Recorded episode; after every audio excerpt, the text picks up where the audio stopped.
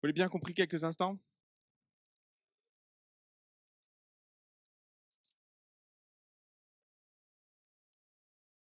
Seigneur, c'est toi qui règnes. On vient de le chanter. C'est toi que nous adorons et euh, nous sommes tes serviteurs, Jésus.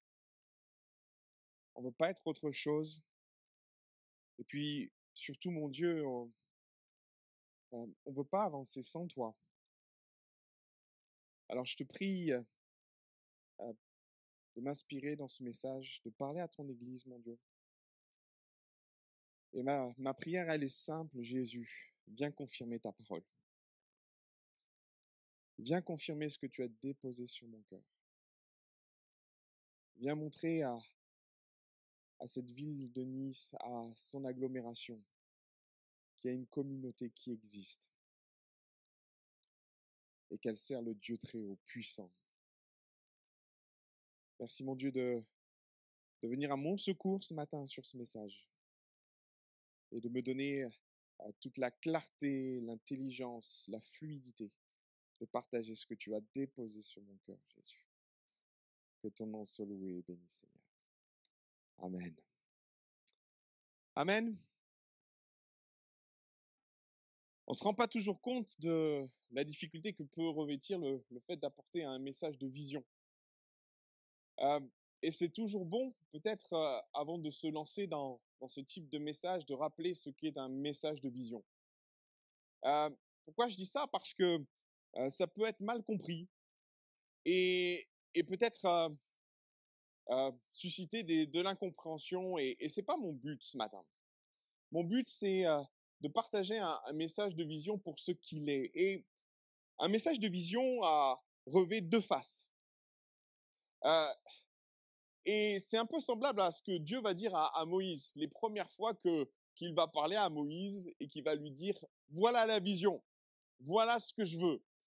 Et Dieu va dire une chose très belle, magnifique. Voilà, il y a, je vais te conduire dans un vaste pays, pays magnifique ou cool. On est d'accord, hein?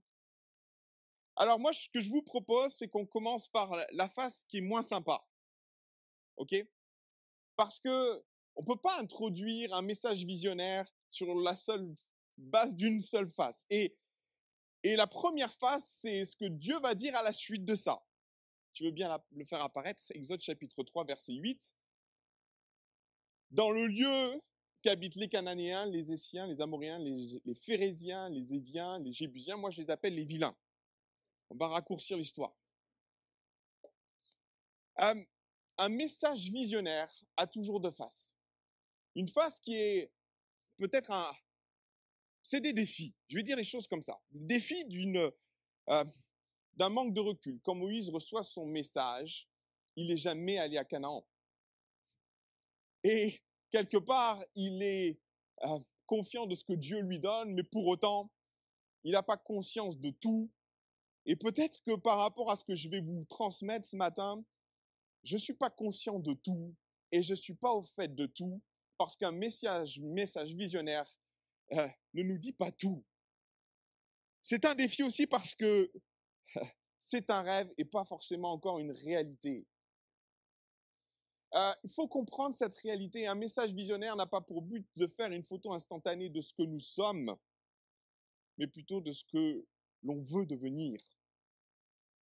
Et cette idée-là même doit, doit être dans nos cœurs parce que elle peut susciter aussi peut-être de la frustration parce qu'on pourrait se dire mais on m'a dit ça et où on en est? Ça a pris du temps entre le moment où Moïse a reçu la vision de Canaan et où ils sont réellement rentrés dans Canaan. Ah, beaucoup de livres, et quand Josué rentre, Josué n'est pas encore en pleine possession de Canaan. Ça va prendre beaucoup de temps. Alors j'espère que ça ne va pas prendre 400 ans. Mais je préfère nous avertir que l'une des phases d'un message visionnaire, c'est que nous commençons quelque part et il va falloir cheminer. C'est un rêve, mais qui, au fur et à mesure, va s'étoffer. Il va devenir réalité. Un message visionnaire, c'est un défi parce que En effet, l'étape est loin, mais c'est un défi aussi parce qu'il y a des vilains. Et Dieu prévient d'entrée de jeu Moïse et prévient le peuple. C'est les premiers mots que Dieu donne à son serviteur Moïse concernant Canaan. Il lui dit, oui, c'est un pays formidable, un pays vaste. Ça, c'est la, la qui est belle, on va la voir. Mais c'est aussi un pays où habitent des Phérésiens, des Éviens, des Jébusiens, tout un tas de peuples qui vont poser problème à Israël. Et c'est un défi parce que je, je tiens à vous avertir que nous aurons à affronter des défis. Après, Dieu pourvoira. Parce que si c'est son plan, il fera tomber les géants devant nous. Il aplanira nos sentiers, il, il fera tomber les montagnes. Et, et merci Seigneur, nous, nous, nous vivrons ce que Dieu met sur notre cœur, nous le vivrons, mais j'ai pas envie de, de me nourrir d'illusions et de me dire que ça sera simple. Non, ça sera pas simple, mais ça fait partie du jeu. Et un message visionnaire doit aussi introduire le fait que nous sommes appelés à vivre certaines choses, certains défis qui vont renforcer notre foi, soyez-en sûrs, mais défis qui vont voir la gloire de Dieu en action. Alors, euh, aujourd'hui, c'est un rêve que je vais vous proposer, et pas forcément une réalité. Un rêve, mais c'est un rêve nécessaire de le partager. Peut-être j'ai un manque de recul sur ce que je vais vous partager, mais je, je crois que c'est nourri de quelque chose qui vient de beaucoup plus loin encore, ce que Dieu a mis sur mon cœur. Et c'est un, le partage d'une vision est une nécessité pour l'Église. Nécessité parce que Proverbe 29 le dit. Euh, sans vision, sans inspiration, le peuple est sans borne et il est voué à, à partir de droite et de gauche, à se perdre. Et je crois que l'Église, pour avancer ensemble, a besoin d'avoir un, un point de mire. C'est un besoin aussi parce que l'Église a besoin d'espérer. Elle a besoin de se projeter. Elle a besoin de savoir où elle va. Elle a besoin de projets. Je l'ai dit tellement de fois. Lorsqu'on a travaillé et lorsqu'on a réfléchi à Élie, ce que vivait Élie, et une église sans espérance, c'est une église qui est appelée à mourir. Et je veux que nous espérions ensemble. Je veux que nous puissions rêver ensemble. Je veux que nous puissions nous réjouir de ce qui nous attend et de nous en nourrir parce qu'une vision, quand elle est apportée, elle est motrice dans l'église. Elle fait émerger de l'énergie, elle fait émerger une volonté. Et puis, je vous avouerai une chose que si, par exemple, et c'est le cas, peut-être si vous faites une course, j'ai fait pendant une période de ma vie beaucoup de cross, et il y a quelque chose de rassurant de voir la ligne d'arrivée. Hein? C'est quand même, c'est quand même intéressant de se dire qu'il y a une fin à ça, et pas de courir toujours sans fin, sans se dire qu'à un moment donné, on va pas passer à autre chose. On a besoin d'une ligne d'arrivée. Et si on est sur le départ, tant mieux, on part avec une volonté d'y aller. Mais vous allez voir qu'en en cours de, de marche, voir une ligne d'arrivée va s'avérer être une nécessité pour nous. Une vision, un message visionnaire est nécessaire parce qu'à un moment donné, il faut commencer. Et moi, j'aimerais commencer avec vous. J'aimerais commencer à en parler, j'aimerais commencer parce que euh, au plus on retarde cela, au plus on retarde l'arrivée. Et à un moment donné, il nous faut commencer un visage, un message visionnaire est nécessaire. Alors c'est là-bas que j'aimerais aller avec vous. C'est le titre de mon message. J'aimerais vous amener avec moi ce matin. J'aimerais rêver avec vous. J'aimerais que nous puissions rêver ensemble de l'Église Nice Métropole dans ce qu'elle pourra être demain. Alors, euh, ce message euh, missionnaire s'imprègne d'un ministère.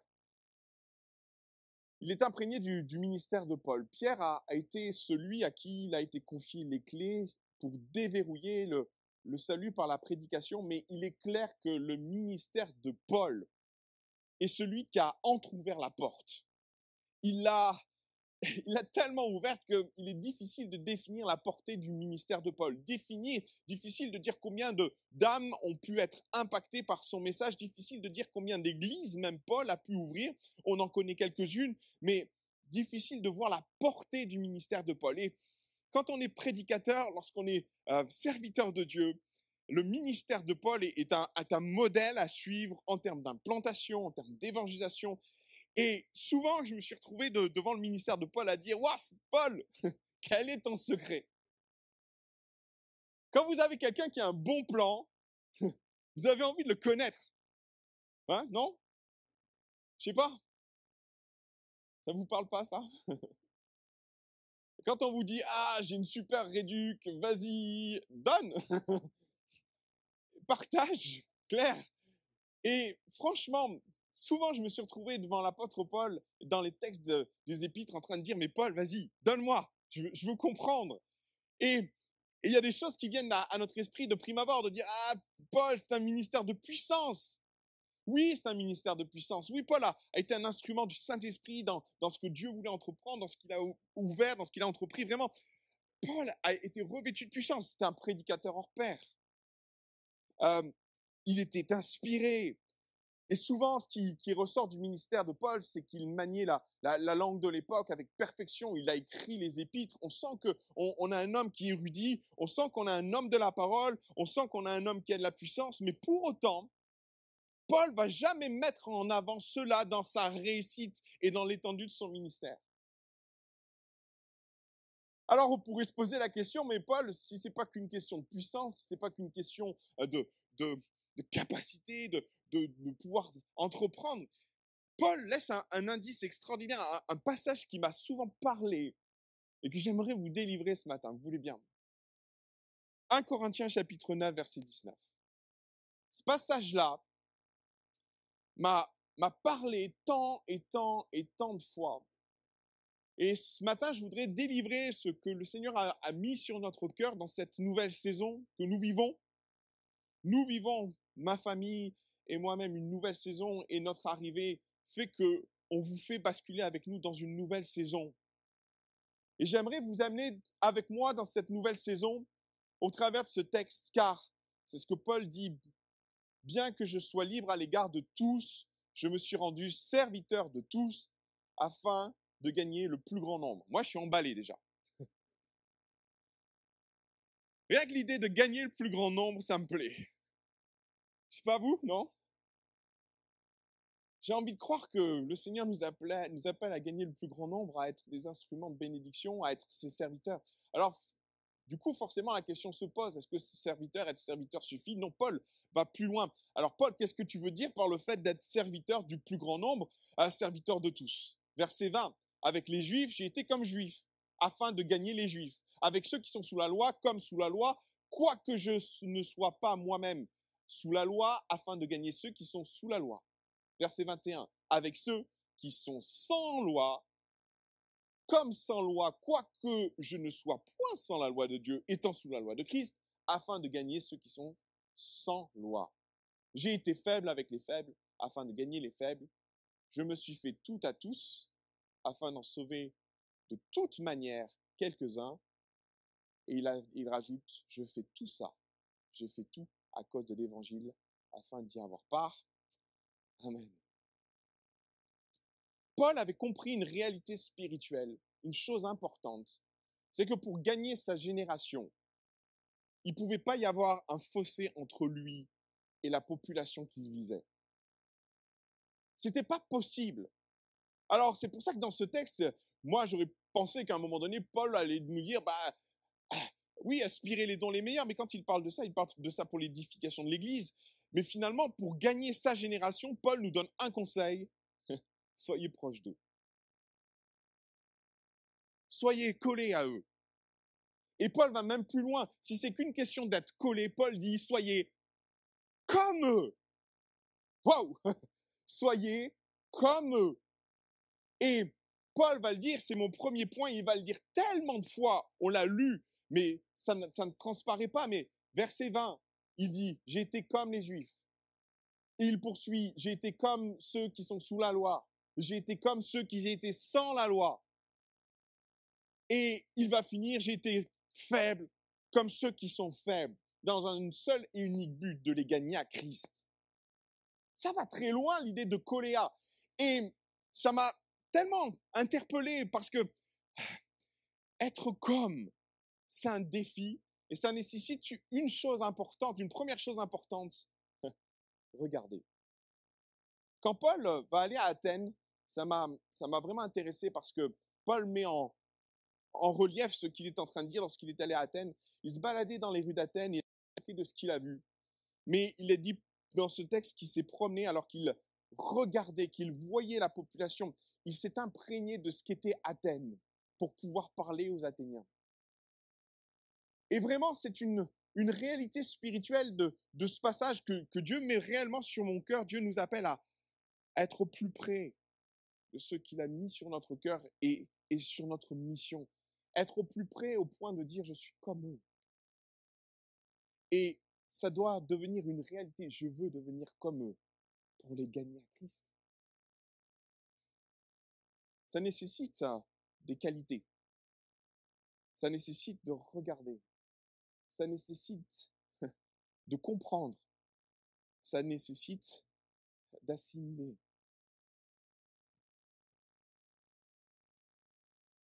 Ça nécessite que nous soyons une église qui a les yeux ouverts. Ça nécessite que nous soyons une église qui ne se replie pas sur elle-même. Parce que bien souvent, c'est un défi que beaucoup d'églises rencontrent, c'est de bâtir une vision sur ce qu'est l'église. Et de construire un projet qui se centre sur ce qu'est l'Église. Et moi, j'aimerais vous dire, je, veux prendre en considération l'Église. Je ne veux pas mettre de côté l'Église dans le projet que j'envisage, mais je ne veux surtout pas oublier une réalité, le regard de Paul qui était sur l'extérieur. Et Paul a fait le choix de construire son ministère sur ce qu'il vivait simplement dans l'Église, mais sur ce qui se passait autour. On ne peut pas être une église qui se centre sur elle-même. On ne peut pas considérer qu'on va bâtir une église qui va vivre pour elle-même, mais on doit considérer l'église dans ce qu'elle est, mais aussi ce qui est autour d'elle. Regarder, comprendre ce qui se passe s'imprégner des difficultés, s'imprégner des problèmes et des besoins, comprendre ce qui se passe autour de nous, comprendre la dynamique qui est autour de nous, comprendre ce que notre ville vit, ce que notre région vit, ce que l'agglomération niçoise vit, parce que c'est notre appel. Et la regarder, la comprendre, pour devenir pertinent. D'ailleurs, Paul, dans, la suite de ce passage, il, il poursuit, il dit, mais moi, je ne veux pas battre l'air. Si je frappe, je vais atteindre ma cible. Et c'est important, mes frères et sœurs, de ne pas nous tromper de combat. Si nous partons à l'assaut de la région niçoise, faut qu'on soit affûté. Il faut faire le choix à un moment donné de, se poser, réfléchir et, d'entreprendre un projet parce que souvent le défaut, c'est de vouloir aller trop vite là-dedans. Souvent le défaut, comprendre ce qu'ils vivent. Comprendre ce, quels sont leurs combats, quelles sont leurs luttes pour devenir approprié, pour devenir pertinent pour cette ville. Et si on doit bâtir un projet, mes amis, mes frères et sœurs, on le bâtira en fonction de ce que nous sommes et de ce que nous vivons, oui, mais pas que. On doit construire une église avec notre regard sur ce qui se passe autour de nous, dans notre génération, face à, nos contemporains, et nous en imprégner pour bâtir quelque chose qui répond à la fois aux besoins du dedans comme aux besoins du dehors. J'étais euh, frappé par une église, par une vision d'une église en Angleterre j'ai fait ma, formation théologique en Angleterre et euh, j'ai eu le privilège de visiter plusieurs églises et j'en ai visité une qui est à Sheffield. J'en ai parlé à quelques-uns, une, vision d'église il y a 20 ans en arrière qui m'a, bousculé. Bousculé dans ce qu'elle pouvait être et dans la façon dont elle s'est construite. Le pasteur euh, m'expliquait euh, au départ du projet, il a dit voilà, ben, j'avais une idée de ce que pouvait être le projet, mais il a décidé d'aller voir le maire. Il a pris rendez-vous avec le maire et ça, c'est tous les projets commencent par là à un moment donné. Il faut aller voir les autorités, discuter avec eux, se présenter, échanger. Et j'ai aimé l'approche qu'il a eue parce que bien souvent, quand on va voir le maire, c'est pour lui demander de l'aide. Bien souvent, c'est pour demander au maire, au maire un terrain ou une possibilité d'aménagement, ou des subventions, ce qu'il ne donnera jamais, ou très rarement, parce qu'il y a, y a la laïcité, pas de problème. Et ce, cet homme de Dieu est allé voir le, maire de sa ville, il lui a dit, voilà, monsieur le maire, qu'est-ce qu'on peut faire pour notre ville? Qu'est-ce qu'on peut faire? Quels sont les besoins de notre ville? Qu'est-ce qu'il faut entreprendre? Parce que on, veut être une bénédiction pour notre ville. On veut comprendre les enjeux de notre ville. On veut comprendre les enjeux de ce qui se passe dans, dans cette ville. On veut être une source de bénédiction pour notre ville. Et le maire a dit, bah, écoutez, c'est simple. On manque de structure pour les enfants. ah bon? Ça n'a pas changé, hein, ici aussi. Hein. On manque de structure d'accueil pour les enfants. C'est une catastrophe on n'a pas de structure, on a, et, c'est dramatique parce qu'il y a des enfants qui, sont en grande difficulté, il y a des familles qui sont en grande difficulté. Et le maire a poursuivi et dit, bah, écoutez, on, manque de salles pour euh, accueillir les conférences, on manque de salles pour que, euh, les, associations de la ville se retrouvent. Et euh, ce pasteur a dit, pas de problème. Il est parti, il est allé voir sa congrégation, et des années plus tard, Dieu leur a permis d'acquérir un, bâtiment qui faisait 5000 mètres carrés. C'est grand, 5000 mètres carrés. Et ils ont bâti une vision d'église en fonction des besoins de la ville. Trois étages. Le premier étage, c'était l'église. Le deuxième étage, c'était des structures pour les enfants. 1500 mètres carrés dédiés à l'enfance, à l'accompagnement, avec des tyroliennes. Un projet juste extraordinaire. Et c'est tellement vrai ce projet-là que cette structure pour enfants est devenue la, numéro un dans la ville. Les parents se battent pour mettre leurs enfants dedans encore aujourd'hui. Et le dernier étage, ce sont des salles de conférence où le conseil municipal se retrouve pour débattre des besoins de la ville. Waouh Moi, ça me met des étoiles dans les yeux. Parce que je rêve de ça pour nous. Je rêve que Dieu nous fasse comprendre les besoins de la ville, que Dieu nous révèle ce qu'il faut entreprendre. Je rêve que notre Église soit pertinente pas simplement pour les besoins à l'intérieur de l'Église, mais pour aussi les besoins qui sont à l'extérieur. Je rêve que notre Église ait un impact. Et elle a déjà un impact. Et c'est quelque chose qui m'a tellement parlé au travers du travail que cette Église fait dans le travail social. Et merci Seigneur. Mais je pense qu'on peut aller plus loin encore. Je pense qu'on peut être connu, non pas parce que nous sommes une Église qui se replie sur elle-même, mais parce qu'on a décidé d'être une Église ouverte sur les besoins de la ville parce qu'on décide d'être une, église qui a les yeux ouverts et qui ne veut pas juste passer outre les besoins et les nécessités qui sont au milieu de nous, par moments sur notre palier, autour de nous dans la ville, juste pas être insensible et faire comme s'il se passait rien. Je prie pour que notre Église devienne une solution pour notre ville. C'est intéressant parce que c'est ce que Paul va dire il va dire je veux devenir et je suis devenu. Il ne stipule pas comme ça, il dit j'ai été comme. Mais au final, il dit j'ai été. Et c'est mon deuxième point. Je me suis fait à tous ou pour tous. Le tout m'a beaucoup interpellé, mes frères et sœurs.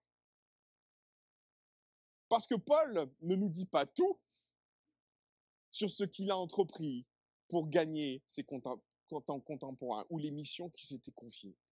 Peut-être c'était trop difficile ou trop long à dire, mais le tout m'interpelle.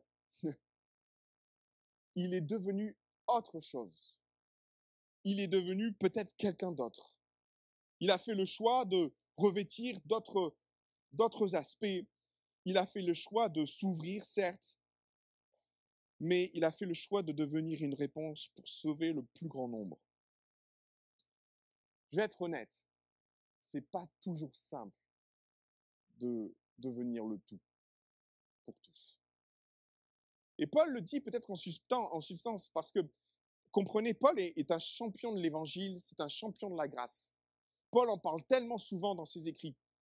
Et je, comprenez quand Paul dit, je me suis mis comme sous la loi pour gagner ceux qui sont sous la loi, quand Paul prêche la grâce, quand il la vit de tout son être et qu'il dit, moi, je, je suis plus sous la loi, je suis sous la grâce de Dieu, vous me suivez là? C'est très théologique, là, ce qu'on est en train de voir. Paul vit profondément la grâce en lui. Il la prêche, il en est convaincu, mais par amour pour ceux qui sont sous la loi, il décide de repasser sous la loi. Waouh C'est la liberté en Christ et il le dit, il introduit ce message. Quoi qu'étant libre, j'ai fait le choix, moi, de passer par moments sous la loi pour gagner ceux qui sont sous la loi. Alors imaginez, vous aussi, quand Paul dit, bah, j'ai fait la même chose pour ceux qui ne sont pas sous la loi. Ceux qui sont sans loi. Je suis devenu comme ceux qui sont sans loi. Pour un juif, adhérer à la culture non juive, c'est une montagne. Quand Pierre, à un moment donné, a eu le malheur de manger avec des non-juifs, c'est devenu une catastrophe. Vous connaissez ce texte dans Galate Ouais C'était, c'était une montagne. Pour autant, Paul a décidé de vivre comme des personnes sans la loi pour gagner ceux qui étaient sans la loi. Ah. Bien souvent, et c'est ce texte, c'est ce que Paul dit dans ce texte, il est devenu autre chose. Changer pour gagner, c'est compliqué. Je me souviens les, les, premières années lorsque je suis arrivé à Paris, euh, je, ça, a été, compliqué parce que comme tout le monde, on a pris les transports en commun. Et il y a quelque chose que moi, je n'étais pas au courant. C'est que quand vous, prenez les escalators à Paris, il faut que vous colliez à droite. Parce que vous en avez toujours plein qui sont pressés et ils ont besoin du passage de gauche pour monter plus vite que vous. Donc si vous allez à Paris, méfiez-vous. Et on reconnaît les gens qui connaissent pas du tout Paris au fait qu'ils sont en plein milieu. Et derrière eux, il y a plein de Parisiens qui s'impatientent. Et, c'est ce qui s'est passé. Et franchement, ce qui s'est passé les premières fois que j'ai pris le métro, j'étais en plein milieu. Jusqu'au moment où on m'a poussé. Là, j'ai pas compris ce qui se passait. Et puis, il y a un troupeau qui est passé. Et moi, j'étais là, enfin, un peu éberlué de ce qui se passait. Je me suis dit, mais bon, il y a un truc que j'ai pas compris. au fur et à mesure, on finit par comprendre que euh, on est un peu au milieu et qu'il y en a d'autres qui sont dans une autre culture. Alors, quand je suis arrivé à Paris, permettez-moi d'imaginer ça.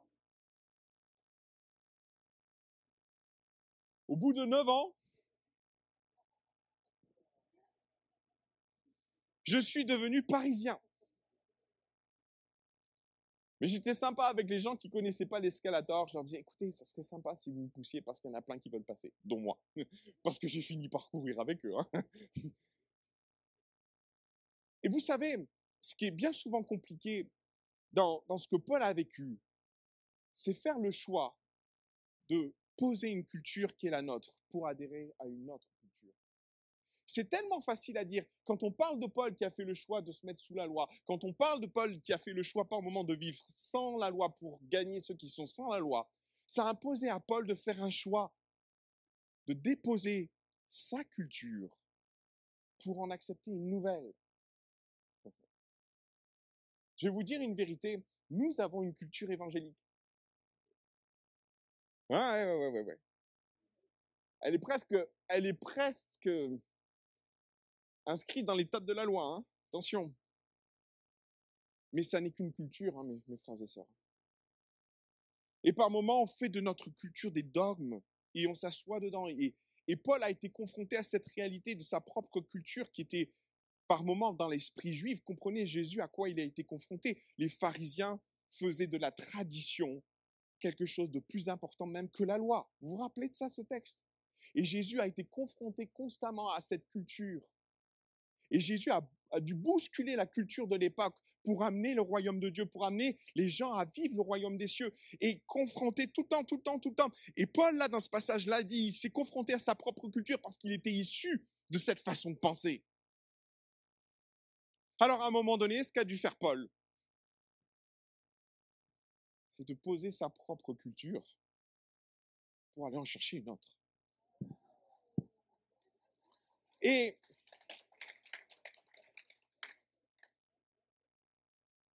Je vous fais sourire avec ça. Je vous fais sourire avec ça. Mais la réalité, c'est que Christ a été crucifié dans des raisons qui sont à plein niveau. Mais l'une des raisons principales de ce qui a amené Christ à la croix, c'est que Jésus a bousculé la culture de son époque. C'est les pharisiens qui un jour ont décidé de crucifier Christ parce que le jour du sabbat, il ne fallait pas guérir.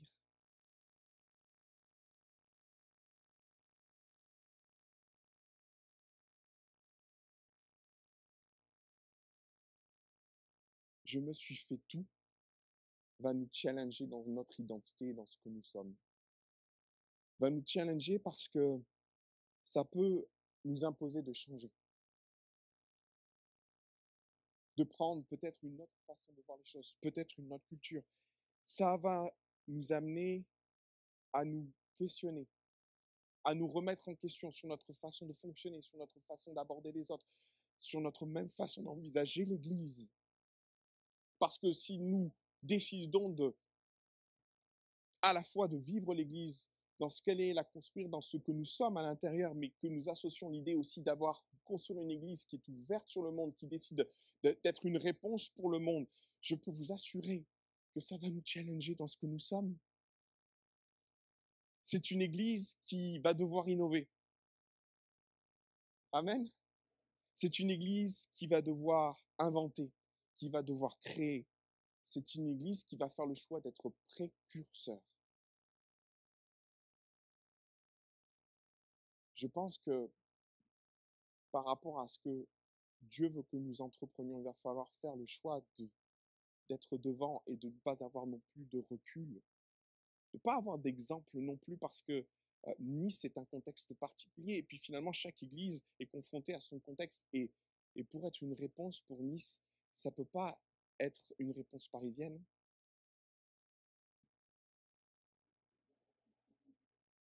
Et j'ai pas de problème avec ça, voyez. Mais je crois que Dieu veut que nous nous adaptions. Et je rêve que dans notre Église se lèvent des hommes et des femmes qui décident d'être le tout pour gagner le plus grand nombre décide de se bousculer, décide de changer peut-être une façon de voir les choses, décide de dire Seigneur, mais comment, je peux devenir cette réponse pour ma vie Comment je peux devenir cette réponse? Comment notre Église peut devenir cette réponse pour atteindre les nôtres? Peut-être ça va nécessiter qu'on se forme. Ça fait bizarre de dire que peut-être qu'on va devoir retourner à l'école, mais oui. Parce que par moments, c'est des compétences qu'il va falloir acquérir, ce sont des qualités que nous n'avons pas par moment, ça va peut-être nous obliger à reprendre la fabrication de tentes. Je sais pas. Mais j'ai envie de dire, est-ce qu'on peut rêver d'être cette église qui fait le choix de payer le prix, de devenir le tout pour en gagner le plus grand nombre?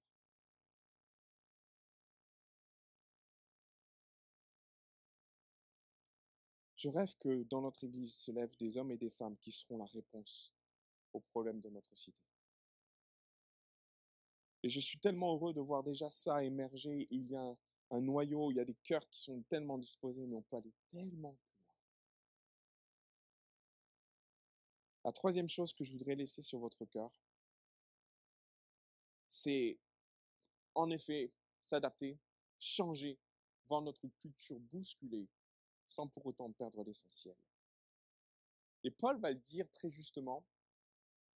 Il va le dire dans ce passage-là où il dit j'ai été comme ceux qui sont sans loi, quoique n'étant pas sans loi, puisqu'étant sous la loi de Christ. Et vous savez, c'est le défi de l'Église aujourd'hui, d'être pertinent pour la génération, pertinent pour ses contemporains, tout en restant ce que nous sommes appelés à être des disciples de Christ. Et là-dessus, mes frères et sœurs, il n'y a pas à tergiverser. On n'est pas appelé à être le monde. On est appelé à être proche de lui, à être comme.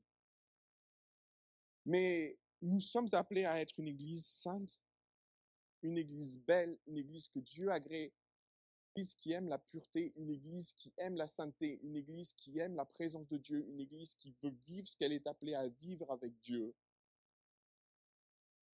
Et je peux vous dire que notre culture peut être ébranlée. Et elle va être ébranlée, au point de penser que peut-être on n'est plus disciple de Christ. Et c'est là que c'est important de comprendre ce qui est réellement être enfant de Dieu. C'est là que c'est important de comprendre quelle est notre, notre identité réelle avec Christ. De comprendre que l'Église, c'est l'Église, et que l'Église est appelée à vivre la sainteté. Que l'Église, par moments, ce n'est pas un bâtiment non plus. Que l'Église, c'est un peuple. C'est des hommes, c'est des femmes qui ont donné leur cœur à Jésus et qui ont décidé de vivre sous la loi de Christ. Et je voudrais nous mettre en garde contre le fait de devenir transigeant, avec le fait de, de ne pas vivre l'autorité de Christ dans nos vies, de ne pas vivre sous la loi de Christ. Ah, nous l'avons accepté. Personne ne nous a forcé à prendre le baptême, mes frères et sœurs. Et Paul gardait cette chose en tête où à un moment donné, il y a, y a une limite à être comme. Et il le dit très bien dans ce texte. J'ai été comme ceux qui sont sans loi, mais sans pour autant renier ma propre loi, celle d'être enfant de Dieu. Alors, c'est ça qui est beau, et c'est ça qui est puissant. Restons le sel. Restons le sel. Et veillons à rester le sel parce que souvent l'Église a, est passée à côté d'une chose tellement importante. Dieu nous appelait à être le sel de la terre. Ouais. ça, c'est tellement important parce que par moments, l'Église s'est tellement repliée sur elle-même de peur d'être contaminée. Mais mes frères et sœurs, ne trompons pas de combat. C'est nous qui sommes appelés à contaminer le monde. C'est nous qui sommes appelés à mettre de la saveur dans le monde. Et de peur d'être contaminé par le monde, on a rejeté des terrains, on a rejeté des combats, on a abandonné même des combats, des zones où finalement les chrétiens ne sont plus, ne viennent plus. Parce que par moments c'était trop dangereux, parce que l'identité était trop remise en cause, parce que pas assez accroché à Christ, pas assez lié à la personne de Dieu. Mes frères et sœurs, il faudra bâtir une église forte pour qu'elle aille sur les champs de bataille. Et je ne nous appelle pas à nous replier face au combat. Je ne nous appelle pas à abandonner les champs de bataille, je nous appelle à les reprendre. Et à devenir une église qui fait le choix de remporter des champs de bataille. Et de faire reculer les ténèbres. Et de devenir le sel de la terre, là où peut-être l'église a oublié qu'elle avait un rôle à jouer. Je rêve d'une église qui va conquérir. Sans jamais perdre son identité. Je rêve d'une église qui va coller à la population à laquelle elle était appelée. Je rêve de cette église qui est pertinente. Je rêve de cette église qui a les yeux ouverts et qui fait le choix de devenir une réponse, qui fait le choix de s'adapter, qui fait le choix de dire, je suis prêt à changer, je suis prêt à me former, je suis prêt à devenir ce tout pour gagner le plus grand nombre. Je fais ce rêve avec vous et aujourd'hui, ça n'est qu'un rêve, mais je veux croire qu'au fur et à mesure des années, au fur et à mesure des mois, ce rêve va se concrétiser. Ce rêve va devenir réalité. Et au fur et à mesure de ce qu'on va entreprendre, je suis convaincu qu'on va s'approcher et, les choses qui sont peut-être floues encore aujourd'hui vont prendre forme et vont devenir réalité. Je rêve de cette Église qui veut devenir un tout pour sauver le plus grand nombre. Vous l'avez bien compris. Alléluia. Est-ce que vous voulez bien qu'on se lève ensemble? Et puis vous qui êtes avec nous sur Internet, on vous embrasse, on, vous salue. Et si vous avez venir avec nous, je voudrais que vous puissiez rêver avec nous malgré tout. Seigneur, il y a un défi qui est devant nous, un défi avec une double face. Et mon Seigneur, euh, les défis ne doivent pas nous effrayer, ne doivent pas nous, nous arrêter non plus parce que, Seigneur, ils font partie du jeu. Ils font partie aussi d'une lutte qui va, être, qui va être entreprise pour nous arrêter. Mais Seigneur, les géants sont tombés. Les ennemis sont tombés. Israël a pris possession du pays. Je veux croire, Seigneur, que tu nous amèneras à prendre possession du pays. Je ne sais pas quand. J'ai des idées, mais Seigneur, je veux que tu viennes ouvrir les portes je veux qu'on devienne cette église pertinente un peu plus. Non pas que nous ne sommes pas aujourd'hui, mais je veux croire qu'il y a encore plus à faire. Je veux croire qu'au milieu de nous, tu vas lever des hommes et des femmes qui vont dire, je veux être ce tout pour gagner le plus grand nombre. Je rêve de cette Église qui prend connaissance de ses besoins intérieurs, mais qui, comme Paul, porte son regard sur ce qui se passe à l'extérieur. Pour pas être insensible à ce qui se passe, pour comprendre la dynamique de sa vie, comprendre ce qui doit se passer, comprendre ce qui doit être pour devenir pertinent. Seigneur, tu nous appelles à réfléchir à la réponse à donner. Tu nous appelles pas à juste entreprendre pour entreprendre. Non, Seigneur, on veut pas battre donner un coup dans l'air. On veut être, on veut taper dans la cible. On veut taper juste. Et par moments, Seigneur, ça passe par l'inspiration du Saint-Esprit. Ça passe aussi parce que tu vas ouvrir nos yeux à certaines réalités. Tu vas ouvrir nos yeux à la vision de ce que doit être demain, mais plus encore, Seigneur, inspire-nous dans nos décisions. Inspire-nous dans les choix que nous ferons, dans les orientations que nous prendrons. Aide-nous, Seigneur, à, déposer par moments. Cette culture qui nous colle tellement à la peau, cette culture que par moments nous aimons et nous chérissons, pour devenir ce tout tellement facile à un moment donné d'adhérer à, notre propre culture, mais souvent Paul l'a dit, combien de fois a changé pour être pertinent pour sa génération?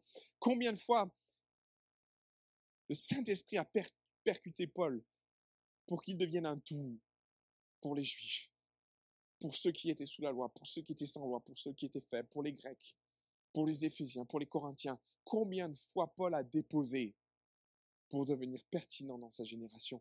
Seigneur, ne veut pas faire de notre culture un frein au fait de devenir un tout pour sauver le plus grand nombre. Mon Seigneur, on veut garder le cap. Ne jamais en changer. Demeurer ce que tu nous appelles à être, le sel de la terre. Demeurer ce que tu veux que nous soyons, inspirés de toi, et marchant dans une conduite que tu adhères, que tu, que tu veux baigner, nous voulons marcher dans la sainteté, dans un monde qui a décidé de vivre dans les ténèbres. Nous voulons marcher au milieu des morts pour leur souffler la vie. Seigneur Jésus, je te prie de bénir notre assemblée. Je te prie de bénir chaque personne qui la compose. Famille, enfants, hommes, femmes. Merci mon Jésus pour ce que tu veux déposer sur notre cœur et pour cette Église que tu veux que nous soyons. Nous voulons devenir ce tout pour en gagner le plus grand nombre pour cette région niçoise, pour cette agglomération. Viens à notre secours, viens au secours de cette région, Jésus. Que ton nom soit loué béni, Seigneur. Amen.